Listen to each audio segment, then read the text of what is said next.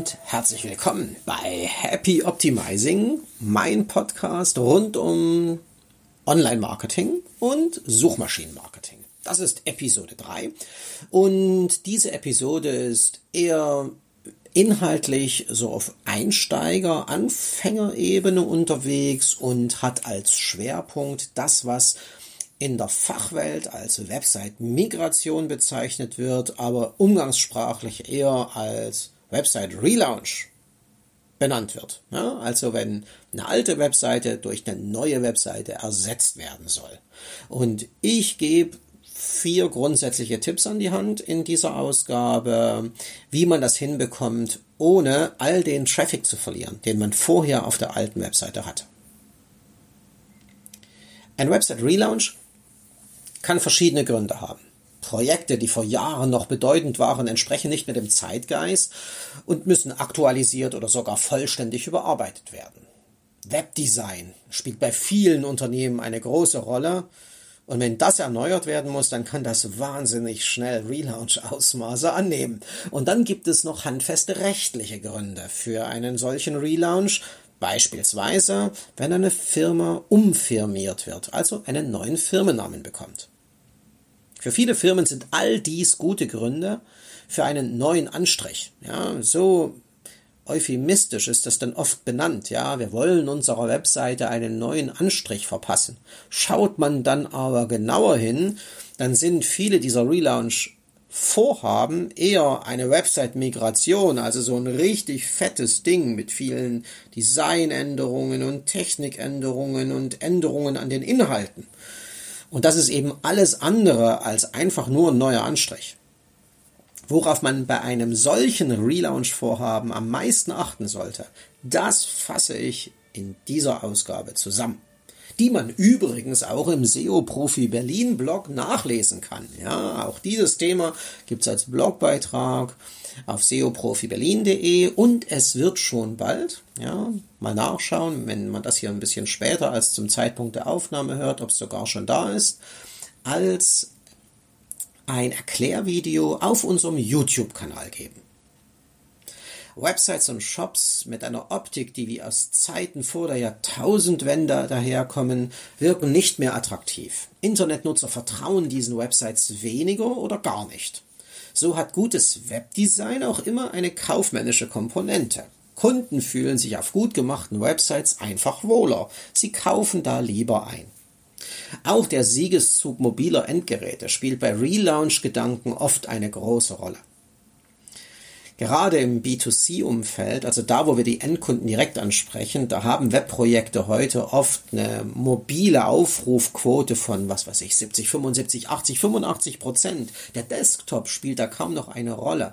Das ist im B2B ein bisschen anders. Dort, wo Firmen Dienstleistungen und Produkte für Firmen anbieten, da sitzt der Kunde, der Mitarbeiter in der Firma, der etwas für die Firma, in der er arbeitet, kaufen möchte, doch noch klassisch vor einem großen Bildschirm. Das ist aber eben die Ausnahme und nicht die Regel. Und deshalb muss eine Website auf dem Tablet oder auf einem Smartphone endgerecht angezeigt werden zu so etwas wie responsiven Webdesign, also einer vernünftigen Darstellung einer Webseite auf einem mobilen Endgerät, gibt es in den 20er Jahren einfach keine sinnvolle Alternative. Das muss uns allen klar sein wird im Zuge eines Website-Relaunches dann auch noch ein Domain-Umzug angegangen.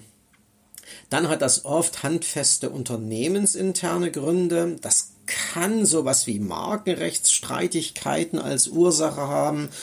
Aber in vielen Fällen geht es eher darum, dass die hinter der Website stehende Firma einfach umbenannt wird oder aber zwei Firmen fusionieren zur einer Firma und diese eine Firma trägt dann weder den Namen der einen noch der anderen Firma, sondern es wird ein neuer Firmenname kreiert und dann soll der Firmenname natürlich sich auch im Domainnamen widerspiegeln und deswegen verlieren wir zwei alte Domains und es mündet in einer neuen. Die egal was es ist, ob es jetzt das Webdesign ist, das veraltet ist und dringend einer Überarbeitung bedarf, ob es eben noch die fehlende Responsivität des Webdesigns ist oder ob eben einer dieser unternehmensinternen Gründe vorliegt, der aus diesem wichtigen Gründe notwendig werdende Website Relaunch, das kann ich schon jetzt hier an dieser Stelle fest versprechen, wird zeitaufwendig werden. Sie sollten unbedingt ausreichend Zeit für dieses Projekt einplanen, sollten es gründlich planen, sollten eine Testphase einplanen, die nicht in Stress ausartet, damit dann das Endergebnis vernünftig erscheint. Denn ja, das ist viel zu tun. Und da, wo Menschen viel arbeiten, da ist auch immer Potenzial für Fehler da. Und einige der Fehler, die man in so einem Projekt machen kann, gehen schon mit erheblichen Risiken einher. Vor allem für die Sichtbarkeit der Webseite in Suchmaschinen. Das ist ja das, was die meisten fürchten, dass im Zuge eines solchen Website-Relaunches eben die ganzen Google-Platzierungen verloren gehen. Aber wir können es nicht lassen. Es gibt gute Gründe, welche das auch immer sind. Wir haben also nicht wirklich die Wahl und deshalb, ja, wenn wir dann schon keine Wahl haben, sollten wir es wenigstens richtig machen. Und auf diese vier grundlegenden Dinge auf jeden Fall achten. Gute Planung inklusive Testphase, ja, ein großes Augenmerk auf die URL-Strukturen von alt nach neu, eine gründliche Analyse der internen und der externen Links im Zuge dieses Übergangs und ja, einen besonderen Fokus auf die Metadaten. Beginnen wir aber ganz von vorne, da, wo es spannend wird, bei der Planung und der Testung. Legen Sie im Vorfeld unbedingt fest, welche Details an Ihrer Webseite verändert werden müssen. Ja, da ist das, wenn da die Domain-Name geändert werden muss, das ist nur das Kleinste. Ja, schauen Sie sich alle Inhalte der bestehenden Website an. Ist die Navigationsstruktur so noch zeitgemäß? Ja, passt das wirklich auf Ihre Firma im Heute und Jetzt? Ja, sind Seiten wie die Startseite oder die Seite Wir über uns sind diese Seiten wirklich noch so aufgebaut, dass sie das Unternehmen im Hier und Jetzt, wie sie es heute führen, mit seinem Produkt- und Leistungsspektrum widerspiegelt. Wie sieht das mit den Kategorieseiten, den Hauptkategorien, den Unterkategorieseiten aus? Wie sehen die einzelnen Produktdetailseiten aus? Passt das alles noch? Oder müsste das im Zuge eines solchen Website-Relaunches eigentlich auch mit verbessert werden? Denken Sie wirklich im Rahmen eines solches Projekts auch an die Verfeinerung der Inhalte und nicht nur an Designaspekte und an Technikaspekte. Und korrigieren Sie all die Fehler, die bei der ursprünglichen Erstellung dieser jetzt gerade noch am Netz befindlichen Website gemacht wurden, aber die niemals irgendwer dann noch korrigiert hat. Und fassen Sie all das in einem Pflichtenheft zusammen. In diesem Pflichtenheft sollte dann ganz klar stehen, was Sie von diesem Website-Projekt erwarten. Ja? Was soll verbessert werden? Wie soll das verbessert werden? Wie soll das konkret aussehen? Was ist die Zielsetzung? Was sind die Ergebnisse, die wir erwarten? All das sollte verschriftlicht sein. Dieses Pflichtenheft ist dann die Grundlage für diesen Website Relaunch, an an der sich alle Beteiligten orientieren müssen, sowohl die Programmierer als auch die, die für die Inhalte zuständig sind. Ganz wichtig, wenn Sie das Projekt planen, achten Sie darauf, dass im Laufe der Planung an eine ausreichend lange interne Testphase gedacht wird.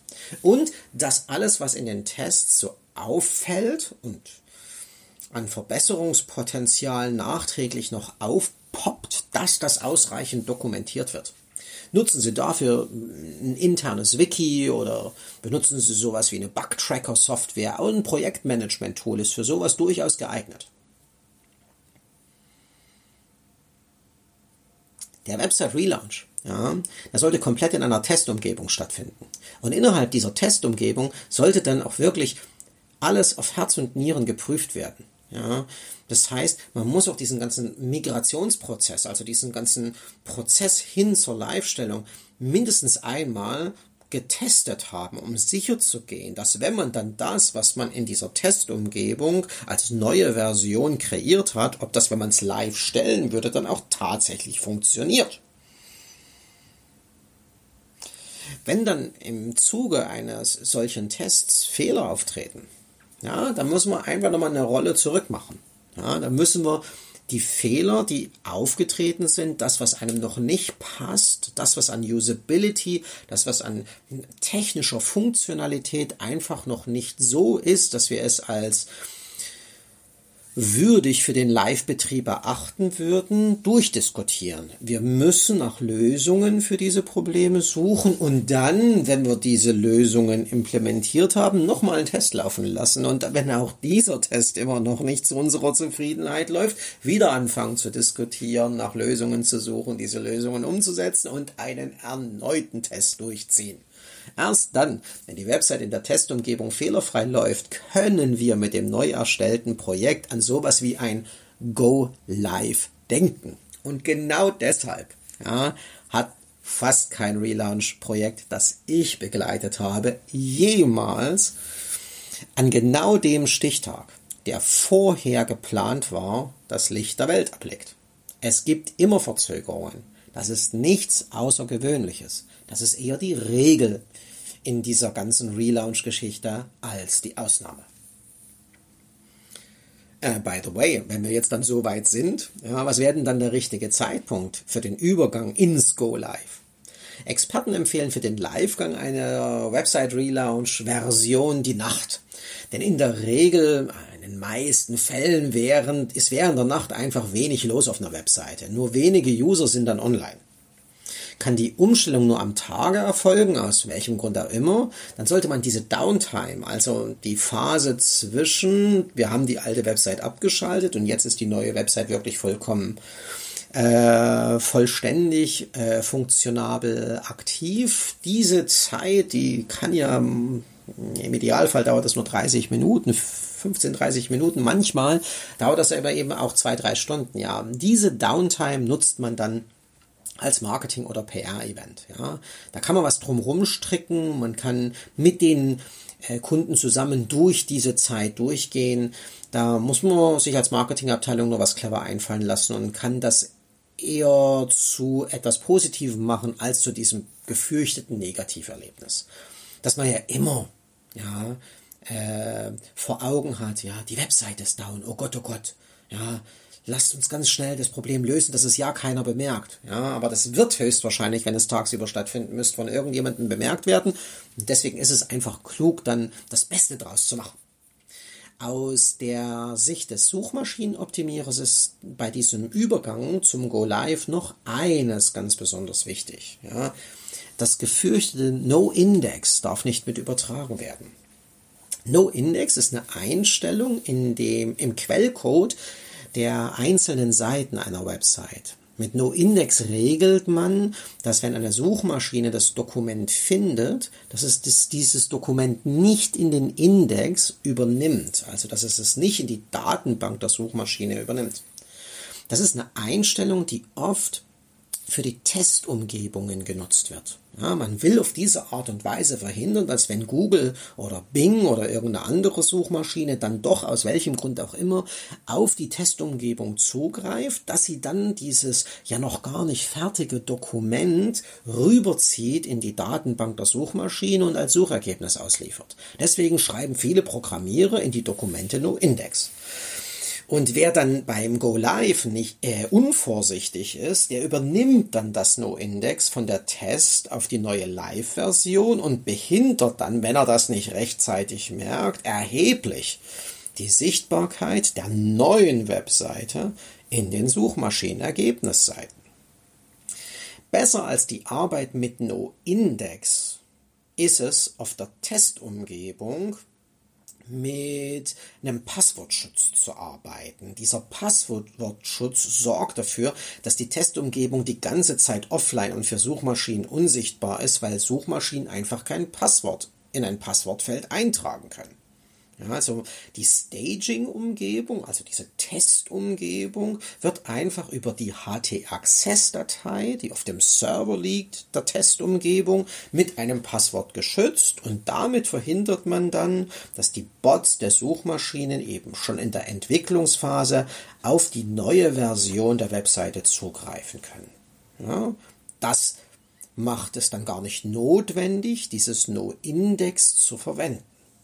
Und trotzdem ist sichergestellt, dass die Suchmaschinen erst dann auf die Relaunch-Version zugreifen können, wenn die tatsächlich von uns live geschaltet wurde. Wichtiger Punkt Nummer zwei im Zuge eines solchen Relaunches, die URL-Strukturen. Im Optimalfall ändert sich da gar nichts. Der Pfad, die URL jeder einzelnen Seite unserer Webseite sollte von alt auf neu gleich bleiben. So wünschen sich das Suchmaschinenoptimierer, aber in sehr, sehr, sehr, sehr vielen Fällen ist es einfach nicht machbar. Was dann? Aus welchen Gründen ist es überhaupt nicht machbar? Kann man das nicht einfach so regeln? Ein Grund, den gibt's leider immer noch sehr oft. Das ist, die alte Webseite war noch gar nicht eine sichere Webseite, die war noch gar nicht SSL verschlüsselt. Also die Webseite war immer noch unter HTTP und nicht, wie das heute schon längst gang und gäbe sein sollte, unter HTTPS erreichbar. Aus einer Datenschutzperspektive, also mit Sicht auf die Datenschutzgrundverordnung, die DSGVO, ist das schon länger nicht mehr empfehlenswert gewesen. Trotzdem gibt es noch viele Webseiten, ja, da liegt das Problem definitiv noch vor. Und im Zuge des Relaunches von alt auf neu erledigt man das dann mit. Ja, dann verändert sich natürlich die URL, weil das Protokoll, also HTTP oder HTTPS, das ist ja auch Teil der URL. Es gibt aber noch andere Gründe. Ja, wenn die URLs der alten Webseite einfach fürchterlich ausgesehen ha haben, wenn die Struktur viel zu verschachtelt ist, wenn die URLs einfach hässlich sind, wenn sie eben nicht SEO-optimiert sind, wenn man bei Betrachtung der alten URL-Struktur das unbedingte Gefühl hat, das muss optimiert werden, das muss verbessert werden. Dann muss man halt den Gedanken, dass sich die URLs eigentlich von einem alten auf ein neues Projekt nicht ändern sollten, dann muss man diesen Gedanken über den Haufen werfen. Ein weiterer Grund dafür, dass man die URL-Struktur nicht eins zu eins übernehmen kann, ist, wenn sich das Content-Management-System ändert. Also wenn man mit der alten Webseite noch in Typo 3 gearbeitet hat, aber mit der neuen Webseite mit WordPress arbeiten möchte oder umgekehrt. Ja, bisher war es ein kleines Projekt und das wuchs aber vor sich hin und WordPress war einfach nicht mehr sinnvoll nutzbar und deswegen entschließt man sich da, deshalb dafür auf Typo 3 zu wechseln. Ja, und mit dem Wechsel des Content Management Systems ist oft die Veränderung der URL-Struktur unvermeidbar. Und immer dann, egal welcher Grund es dann am Ende ist, wenn eben die URLs nicht eins zu eins übernommen werden können, müssen korrekte 301 Weiterleitungen eingebaut werden. Diese Weiterleitungen sollten unbedingt auf Dokumentebene stattfinden. Also für jede einzelne alte URL muss es eine Weiterleitung zur entsprechend neuen URL auf der neuen Webseite geben. Wir erleben es in unserem Alltag immer wieder, dass das global erledigt wird. Also einfach alles, was man auf, als alte URL aufruft, wird zentral weitergeleitet auf die Startseite bei der neuen Webseite. Das ist doof, weil es den Suchmaschinen nicht klar macht, ja, wo das, was früher unter der alten URL zu finden war, jetzt dieser Inhalt in der neuen URL-Struktur zu finden ist. Und auch für die Nutzer ist das blöde, weil die Nutzer ja ein konkretes Dokument aufrufen wollten und dann einfach zur Startseite geschickt werden und sich von dort aus dann durch die Webseite durchkrabbeln sollen. Ja, die finden das auch nicht geil. Also es muss dafür Sorge getragen werden, dass auf Dokumentebene eins zu eins die URLs von alt auf neu weitergeleitet werden. Was auch immer wichtiger ist, dass das mit der Ladegeschwindigkeit gut läuft. Also, dass das die neue Webseite eine vernünftige Ladezeit aufweist. Das kann man mit verschiedenen Tools testen. Da gibt es von Google Test My Site, da gibt es das Projekt web.dev, da gibt es aber auch Tools wie Screaming Frog oder webpagetest.org, ja, mit deren Hilfe man Optimierungsbedarf ermitteln kann. Die listen einem dann oft Fehler auf diese Tools und dann geht man die Fehler durch, prüft die auf Sinnhaftigkeit und auf Umsetzbarkeit und alles das, was man an Optimierungsbedarf da abarbeiten kann, das sollte man auf jeden Fall durchziehen. Tipp Nummer drei, ja, interne und externe Links prüfen. Wir haben ja jetzt gelernt, dass es grundsätzlich gut und wichtig ist, im Rahmen eines Website-Umzugs genug Zeit einzuplanen, um die Website komplett zu überprüfen. Ein dabei wichtiger Schritt ist das Überprüfen von internen sowie externen Links. Für die, internen, für die interne Verlinkung ist ein Tool wie Xeno eine gute Wahl, gerade wenn das Webprojekt nicht sehr groß ist. Ja, das Tool zeigt dann exakt auf, welche Seite ist denn auf der alten Website mit welcher intern verbunden worden. Ja, und wir müssen dann mit unserem fachlichen Blick darauf schauen und überprüfen, macht das einen Sinn? Oder sollten wir das nicht verbessern? Also welches Produkt ist denn Zubehör für welches Produkt? Welches Produkt ergänzt ein anderes Produkt? Welches Produkt, das vielleicht schon jemand gekauft oder in einen Warenkorb gelegt hat oder sich über ein Kontaktformular äh, ein Interesse an einem, einer Dienstleistung gezeigt wird, welches andere Produkt wäre dann genau eben für diesen Menschen eine sinnvolle Ergänzung? Ja?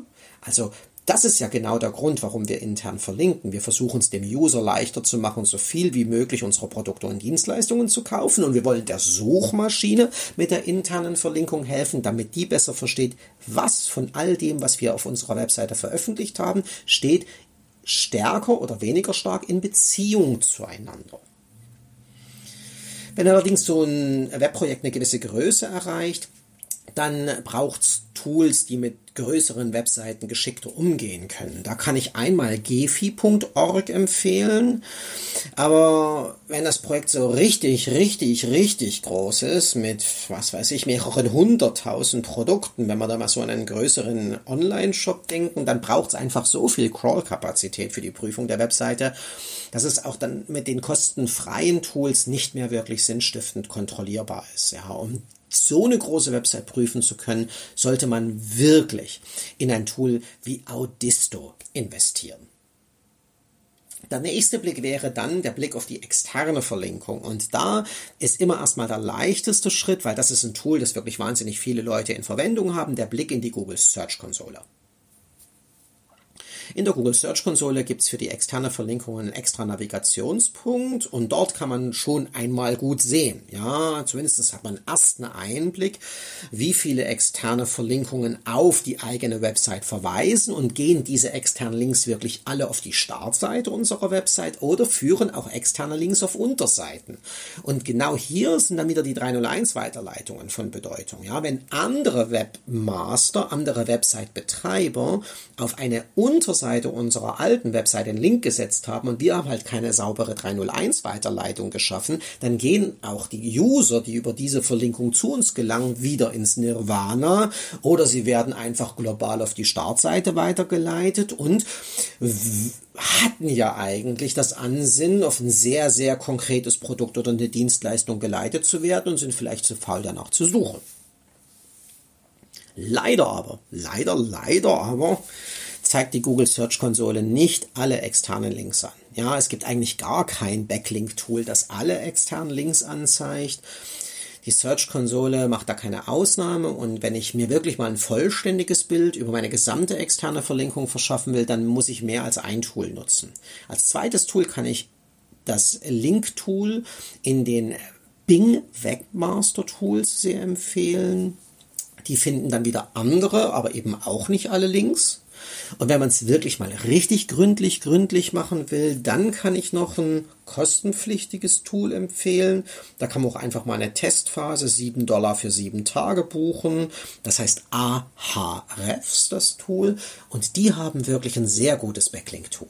Und wenn ich dann alles, was ich in der Google Search Konsole gefunden habe und das, was ich in den Bing Webmaster Tools an externen Links gefunden habe und das, was mir Ahrefs an externen Links zeigt, wenn ich das da aus den drei Tools exportiere, in eine Excel-Liste schmeiße und einen Dublettencheck durchlaufen lasse, dann habe ich zumindestens das meiste, was an externer Verlinkung da ist, dann habe ich das einmal in einer Liste stehen und dann muss ich mal Link für Link durchgehen und wirklich genau prüfen, ja, sind denn das wirklich jetzt die Verlinkungen, die uns bei unserem Geschäft, bei unseren Produkten und Dienstleistungen helfen, ja, die besser zu vermarkten, besser zu verstehen.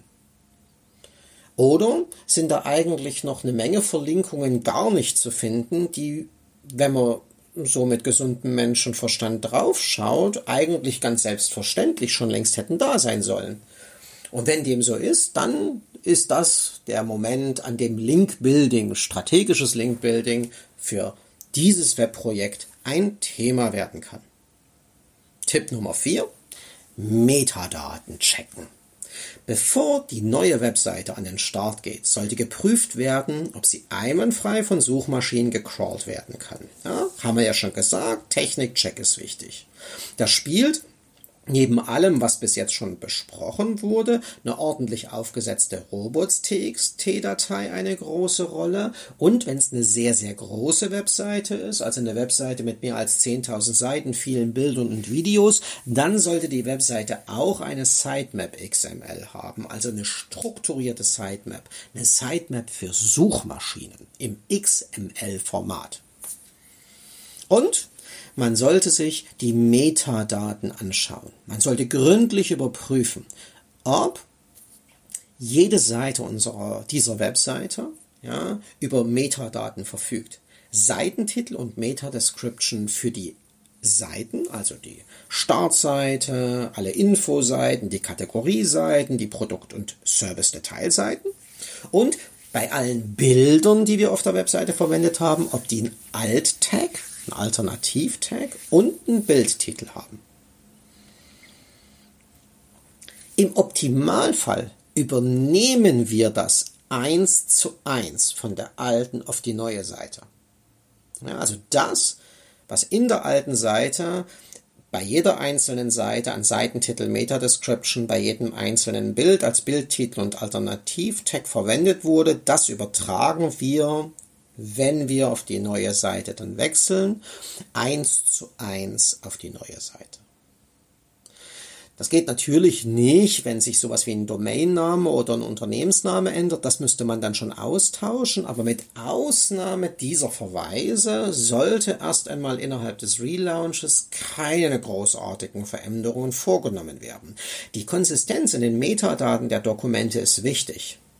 Der Inhalt dieser Bereiche, vor allem der Seitentitel bei den einzelnen Seiten und der Bilder Alt-Tags, hat großen Einfluss auf das Ranking in den Suchmaschinen.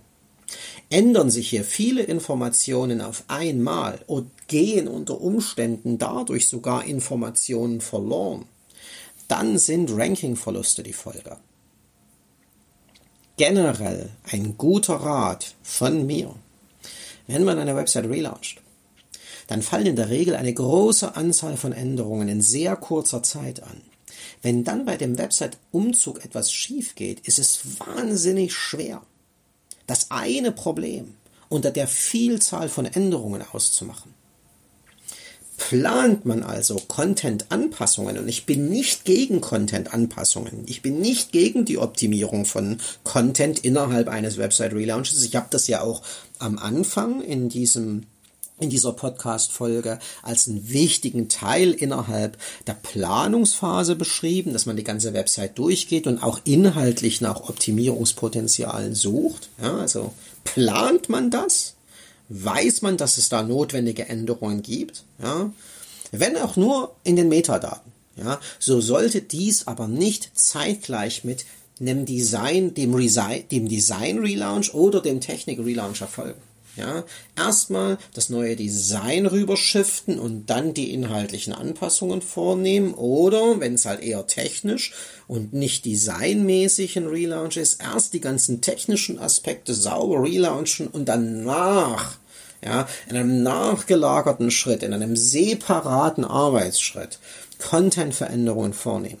Wenn man die Dinge Step by Step by Step tut, dann hilft das dabei, auftretende Probleme innerhalb eines Website Relaunches eher einem bestimmten Optimierungsschritt zuordnen zu können und, wenn man den Fehler gefunden hat, den dann auch entsprechend beheben zu können. Fazit. Diese vier Dinge rund um den Umzug einer Webseite, den Relaunch, die Migration einer Webseite, zeigen anschaulich, dass solch eine Aufgabe kein Hexenwerk ist. Selbst dann, ja, wenn es sowas ganz Gravierendes ist, ja, mit einem Wechsel der Domain und dem Wechsel des Content Management Systems und was da alles noch so sein kann. Solange im Voraus gut geplant wird, ja, ja, ja, gute Planung ist ein Garant für Erfolg.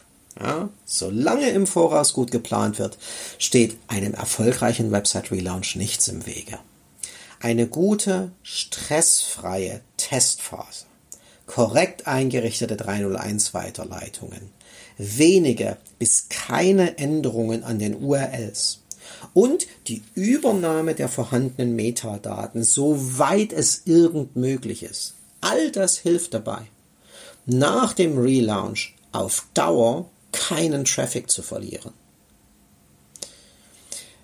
Wenn innerhalb des Website Relaunch Projekts doch URL-Strukturen sich verändern, dann wird es für eine Übergangsphase, für so eine Transition-Phase, wird es schon Traffic-Verluste geben. Wenn die ganzen alten URLs nicht mehr existieren, dann listet so eine Suchmaschine wie Google die erstmal aus. Und dann ja, findet es über die 301 Weiterleitungen all die neuen URLs und listet die in der Suchmaschine wieder ein. Und bis diese, dieses Auslisten und Einlisten, bis das abgeschlossen ist, da können schon ein paar Wochen vergehen. Ja, da muss man durch. Ja, das, das ist schon bei jedem Website Relaunch so. Aber wenn man das wirklich sauber hinkriegt, wenn man das wirklich so wie hier beschrieben durchzieht, dann wird's nach dem Abschluss dieser Transition-Phase nicht weniger Traffic haben als vor dem Website Relaunch. Deswegen, ja, sage ich an dieser Stelle, wer das sauber durchzieht, der wird nach dem Relaunch auf Dauer keinen Traffic verlieren. Noch ein Tipp zum Schluss. Die lieben Agenturkollegen von der Agentur Blue Fusion aus Münster in Westfalen haben vor einigen Jahren einen zeitlosen und sehr ausführlichen Relaunch-Ratgeber herausgebracht. Der schaut auf noch viel mehr Aspekte eines Website-Relaunches, unter anderem auch auf die Auswirkungen, die ein Website-Relaunch auf Google Ads, auf die Webanalyse, wie zum Beispiel Google Analytics oder Matomo oder Adobe Analytics haben kann und was das alles für Auswirkungen auch auf Social Media Marketing hat und so weiter. Dieser Relaunch-Ratgeber, den lege ich zum Schluss jedem der Zuhörer ans Herz. Der steht zum kostenlosen Download bereit und zwar auf einer extra dafür angelegten Domain und zwar unter https Doppelpunkt Doppelslash relaunch.jetzt. In diesem Sinne, das war's. Happy Optimizing!